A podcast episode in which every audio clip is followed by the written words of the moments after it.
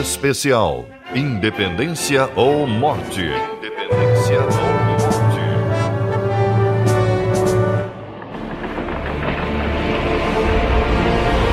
Com a volta de Dom João VI para Portugal, o filho do monarca, Dom Pedro, de apenas 23 anos, assume a regência do Brasil.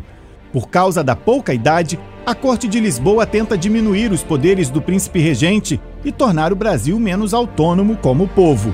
Os insistentes pedidos para que o filho de Dom João VI volte à Europa são ofuscados com abaixo assinados enviados por São Paulo, Rio de Janeiro e Minas Gerais.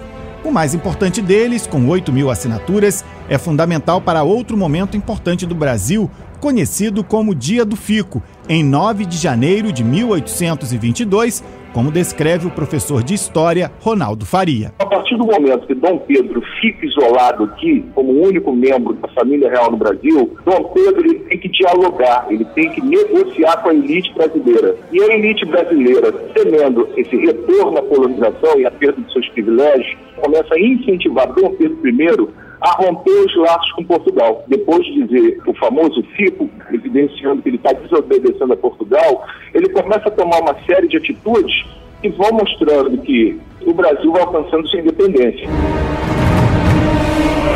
Em algumas províncias, os partidários portugueses não aprovam o governo de Dom Pedro e fazem de tudo para embarcar o regente de volta à Europa. São convencidos do contrário por uma multidão que ocupa o Campo de Santana, no Rio de Janeiro. A negativa de Dom Pedro em voltar para Portugal gera uma crise. Os ministros se demitem e o regente nomeia José Bonifácio, uma espécie de governador de São Paulo à época, para chefiar o novo ministério. A imperatriz Leopoldina assume a regência durante as viagens do marido. O professor de história, Ronaldo Faria, diz que o Brasil já se preparava para uma reviravolta.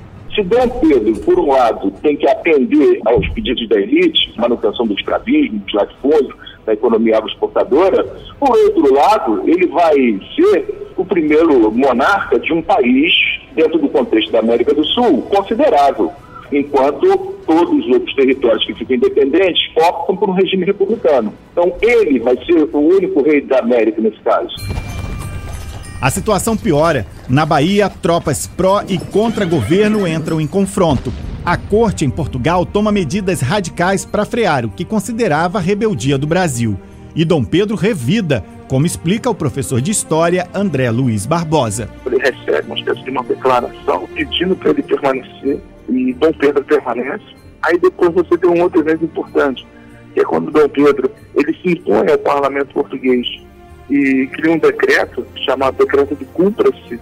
Então, as leis criadas no parlamento português só seriam aplicadas com a chancela dele e a formação de uma Assembleia Nacional Constituinte. Quando ele der esse passo, já está consolidada uma eventual separação. Diante das novas decisões, a situação política no Brasil fica mais complicada e a ruptura com Portugal é inevitável. Na próxima reportagem, Dom Pedro declara o Brasil independente de Portugal. Especial Independência ou Morte.